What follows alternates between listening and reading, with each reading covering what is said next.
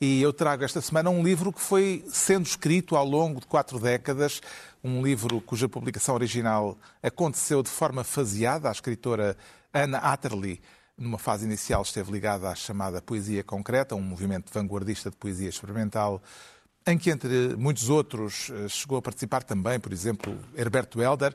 Eh, foi um movimento internacional com uma forte expressão nos anos 60 do século passado. Foi justamente no final dessa década, em 1969, que Anna Atterley começou a afastar-se da poesia concreta e publicou as primeiras tisanas. Pequenos textos poéticos, eh, histórias insólitas, desconcertantes, à maneira dos ensinamentos do budismo zen a que a escritora dedicou muita atenção a partir de certa altura. Ana Atterley entregou-se uh, às tisanas até ao fim da vida, morreu em 2015 e este volume reúne todas as 463 eh, tisanas que escreveu, todas elas numeradas. A número 93 diz assim: Era uma vez uma ilha dos náufragos. Os náufragos chegavam cansados, rejeitados pelas águas, quando finalmente atingiam a terra, naufragavam nela. Contra esta ilha, as águas do mar eram de uma solidez incrível. Tisanas de Anatterley, edição Assírio e Alvim. O João Miguel Tavares sugere um livro considerado importante no âmbito dos estudos feministas. Exatamente. Eh, a Audre Lorde, ela morreu no início da década de 90, foi uma poeta e uma pensadora americana bastante importante ela era lésbica, eh, era negra, eh, era feminista e deixou escritos alguns textos fundamentais um, sobre a poesia não ser um luxo ou sobre mesmo os usos do erótico como, como fonte de poder. São alguns textos mesmo muito importantes e hoje em dia ela é considerada uma espécie de antecessora daquilo que nós conhecemos como movimento woke. Aliás, esta coleção da Orfeu Negro é bastante woke, mas isso não significa, embora eu seja um destes opositores desta versão século XXI do wokeismo, uh, acho que vale muito a pena ir a estes textos, lê-los. Ela é uma, realmente uma pensadora especial, até porque Audre Lorde ainda era do tempo em que se dizia que não nos escondamos atrás da farsa das separações que nos foram impostas e tantas vezes aceitamos como nossas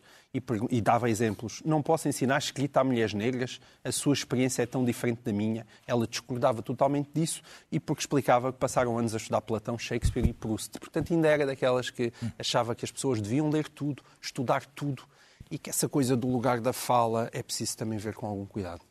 O Pedro Mexia traz uh, um registro de uh, elaborações sobre a arte. Sim, são ensaios sobre a arte portuguesa do século XIX e XX, chama-se Variações, da professora Raquel Henriques da Silva, são uh, textos das últimas, das últimas décadas sobre pintura, arquitetura uh, e, e, outras questões artísticas e que têm, sobretudo, três, três questões que me interessaram muito do, dos textos que eu já li. Uh, um, deles foi uh, o paradoxo sobre o Estado Novo ter sido, evidentemente, uma ditadura onde, onde também havia repressão da arte e dos artistas, e, no entanto, aconteceram coisas muito significativas nas artes, às vezes, ou quase sempre, em contradição com o regime, mas aconteceram. A segunda é o, o a esta, quão tarde chegaram as vanguardas em Portugal, e a terceira é o pouco interesse que os poderes públicos e os colecionadores portugueses, até há muito poucos anos, tiveram pela arte contemporânea e o atraso que isso significou na afirmação da arte portuguesa no mundo. O Ricardo Araújo Pereira vem imbuído de santidade poética. Exatamente. É, são as poesias completas de São João da Cruz. Eu não acredito em Deus, mas pelo simples não, não é? Não, não.